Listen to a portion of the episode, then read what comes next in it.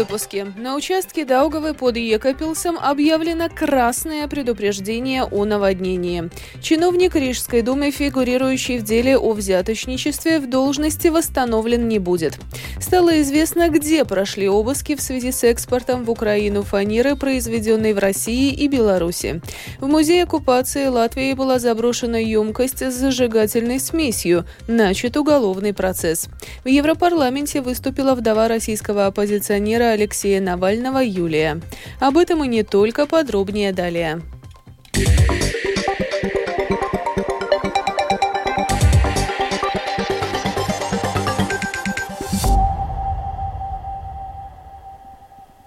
На участке Даугавы от Екапилса до Зельца объявлено красное предупреждение о наводнении. Это означает, что погодные условия очень опасны. Угроза наводнений сохранится также в ближайшие дни, особенно на участке Даугавы, Плявиня с Екапилс. Из-за этого закрыты некоторые участки дорог. В самом Екапилсе уровень воды уровень воды пока не является критическим или опасным для города. За ситуацией следит Екапилская комиссия гражданской обороны. Об этом заявил инженер гражданской обороны Екапилского самоуправления Илмарс Лукс.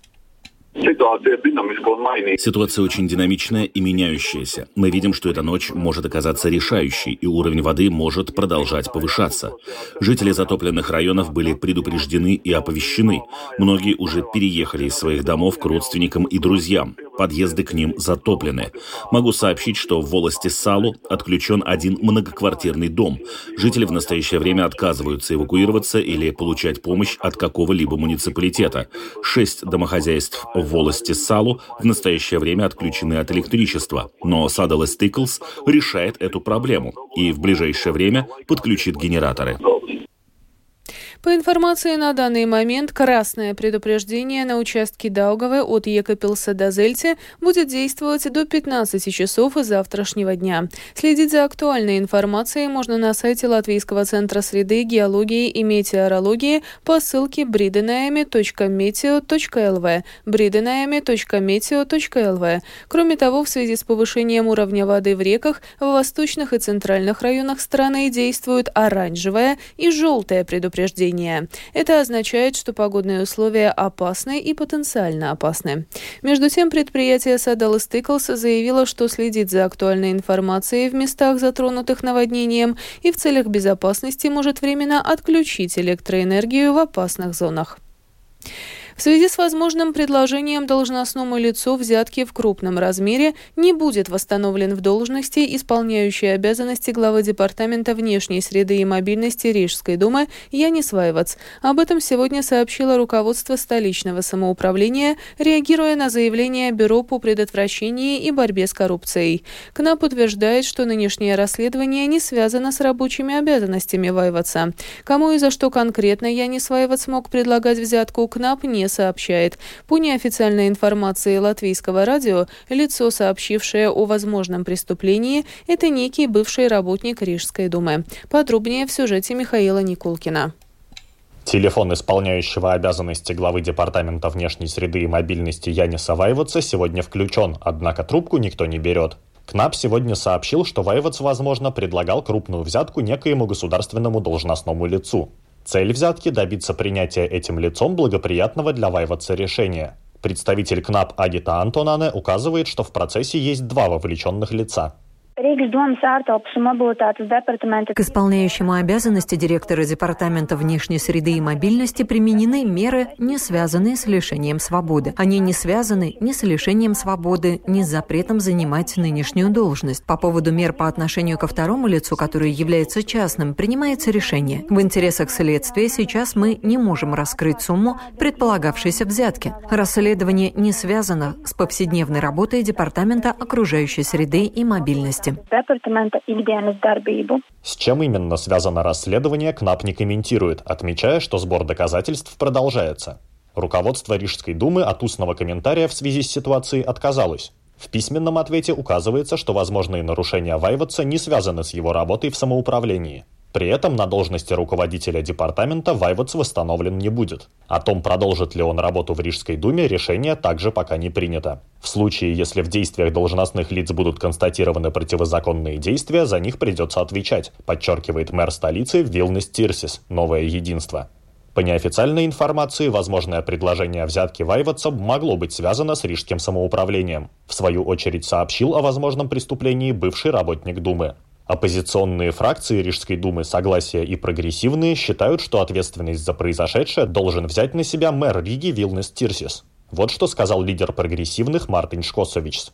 Es atgādināšu, ka ir aizturēta я напомню, что сейчас задержано лицо очень приближенное к Кирсису. И тот факт, что эта история, как мы поняли из сообщения Бюро по предотвращению и борьбе с коррупцией, касается отрасли, за которую Вайвац не несет ответственности, лишь показывает масштабы влияния Яниса Вайваца. Мы все-таки призовем Генпрокуратуру и Госконтроль провести проверки в департаменте, который возглавляет Янис Вайвац по всем этим крупным инфраструктурным и дорожным проектам, которые были в Риге за последние три года. Директор общества за открытость Делна Иннеса Тауриня информацию о возможных действиях Вайватса называет тревожной tā tomēr ir satraucoša, jo... Она все же тревожит, потому что действительно ли это мог быть изолированный случай. КНАП говорит, что было высказано предложение взятки в крупном размере другому государственному должностному лицу. Возникает вопрос, как же КНАП узнал об этом случае? Если было так, что это другое должностное лицо сообщило в КНАП, то, конечно, это похвально, потому что все же есть добросовестные должностные лица, которые, не боясь последствий, сообщают в службы о противозаконных действиях. Неликумīgām darbībām. Хотя точной информации о величине взятки нет, в соответствии с законом крупный размер взятки начинается с 50 минимальных зарплат, то есть 35 тысяч евро. Михаил Никулкин, Виктор Сдемидовс, служба новостей Латвийского радио. В рамках уголовного процесса об экспорте в Украину фанеры, произведенной в России и Беларуси, следственные действия проводились в помещениях Валмерского отделения Латвийской торгово-промышленной палаты, а также по местам жительства двух должностных лиц данного отдела. Об этом сообщила служба государственной безопасности. Напомним, что 22 февраля ведомство провело на нескольких объектах в Валмере уголовно-процессуальные действия по подозрению в нарушении санкций Евросоюза. Евросоюза. Между тем, вчера, 27 февраля, правоохранительные учреждения Латвии, Литвы и Италии в рамках совместной операции задержали двух человек за легализацию преступно нажитых средств в размере 2 миллиардов евро. Для этого использовалась финансовая институция, ранее работающая в Литве. Госполиция Латвии начала уголовный процесс в связи с инцидентом в музее оккупации, в помещение которого была заброшена емкость с зажигательной смесью. Инцидент произошел минувшей ночью. Несмотря на случившееся, музей продолжает работать. В свою очередь, министр культуры Агнеса Логина от партии «Прогрессивные» указала на чрезвычайную серьезность инцидента и выразила надежду, что виновных скоро найдут.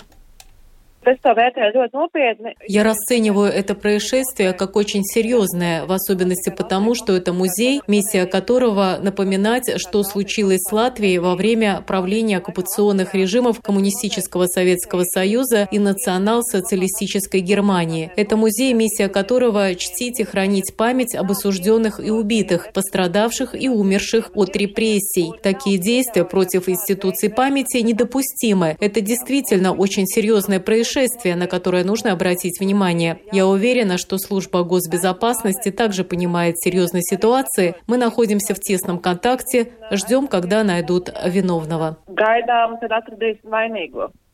Видно, что самоуправление испытывают трудности с бюджетами на текущий год. Об этом латвийскому телевидению заявила министр среды и регионального развития Инга Берзеня от «Нового единства».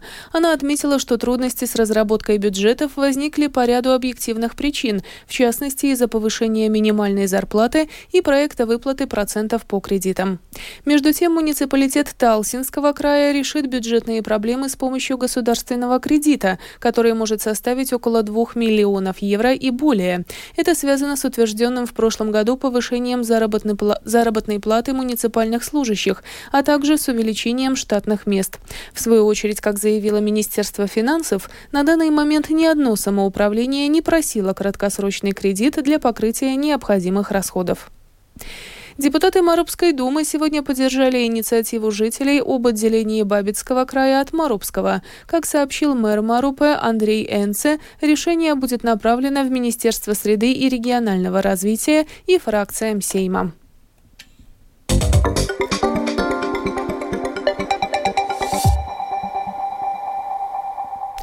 Продолжаем выпуск. Страны Европейского Союза и НАТО готовы закупать боеприпасы у третьих стран и передавать их Украине. Об этом сегодня после встречи с президентом Латвии Эдгарсом Ренкевичсом заявила премьер-министр страны Эвика Сылани от Нового Единства. «Мы не можем ждать, пока Европа сама произведет боеприпасы. Украине помощь нужна уже сейчас», указала Сыланя. Сегодня вдова российского оппозиционного политика Алексея Навального Юлия обратилась к евродепутатам в Страсбурге. Навальная призвала евродепутатов в рамках противодействия президенту России Владимиру Путину применять методы борьбы с организованной преступностью, а не политические и дипломатические меры.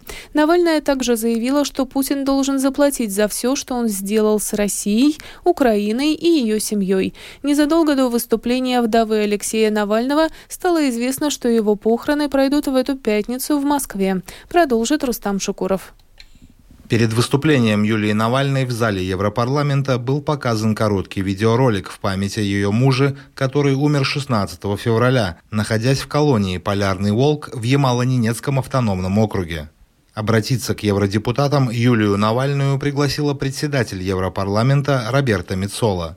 Прежде чем дать слово гостье Европарламента, Мицола сделала короткое заявление, в котором указала, что для многих в России и за ее пределами Алексей Навальный олицетворял надежду на лучшее будущее и свободную Россию. Alexei Navalny dedicated his life to the fight against corruption and for a democratic Russia. Алексей Навальный пожертвовал своей жизнью ради борьбы с коррупцией и за демократическую Россию.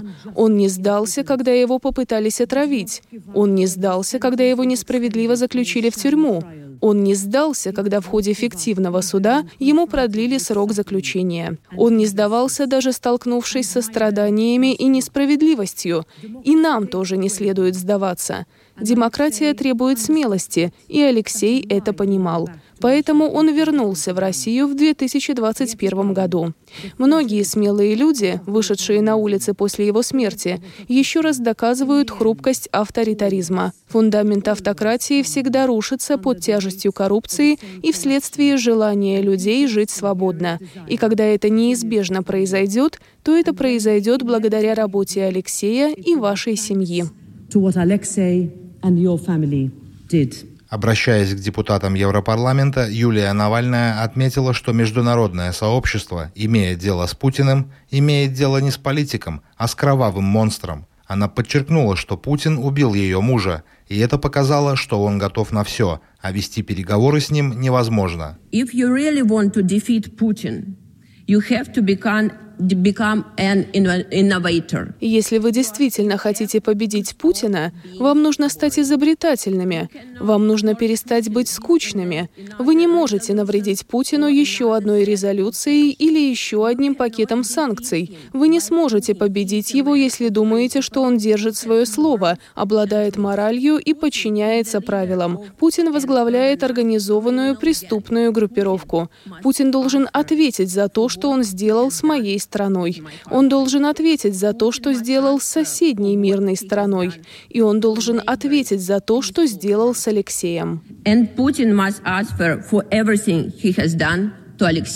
Соратники Алексея Навального сегодня объявили, что прощание с политиком пройдет днем 1 марта в Москве. Сначала отпевание в церкви иконы Божьей Матери «Утоли моя печали» в Марьине, затем похороны на Борисовском кладбище – при этом директор Фонда борьбы с коррупцией Иван Жданов подчеркнул, что российские власти до сих пор пытаются сделать все, чтобы люди не смогли почтить память Навального. В интервью изданию «Медуза» Жданов отметил, что власти пытаются заставить родственников Навального перенести прощание с Борисовского на Хованское кладбище. При этом на родственников Навального оказывается давление, чтобы они вышли с обращением о решении провести тихие семейные похороны, заявил Жданов. Рустам Шукуров, служба новостей Латвийского радио. И в завершении выпуска о погоде. Ближайшие сутки в Латвии облачно, местами с прояснениями. Ночью на юго-востоке страны дождь, днем без существенных осадков. Отдельные участки дорог будут скользкими. Также ночью и утром местами, в основном в восточных районах, туман. Слабый ветер днем постепенно сменится южным и будет дуть со скоростью 2,7 метров в секунду. Температура воздуха ночью по стране от минус 1 до плюс 3, днем от плюс 2 до 5 градусов. В Риге в ближайшие сутки облачно, днем иногда с прояснениями, без существенных существенных осадков. Ночью туман, ветер слабый. Температура воздуха ночью в столице около ноля, днем от 3 до 4 градусов тепла. Медицинский тип погоды второй, благоприятный. Это была программа «Сегодня в 19-28 февраля». Продюсер выпуска Дмитрий Шандро провела Алиса Прохорова в Латвии 19 часов и 16 минут.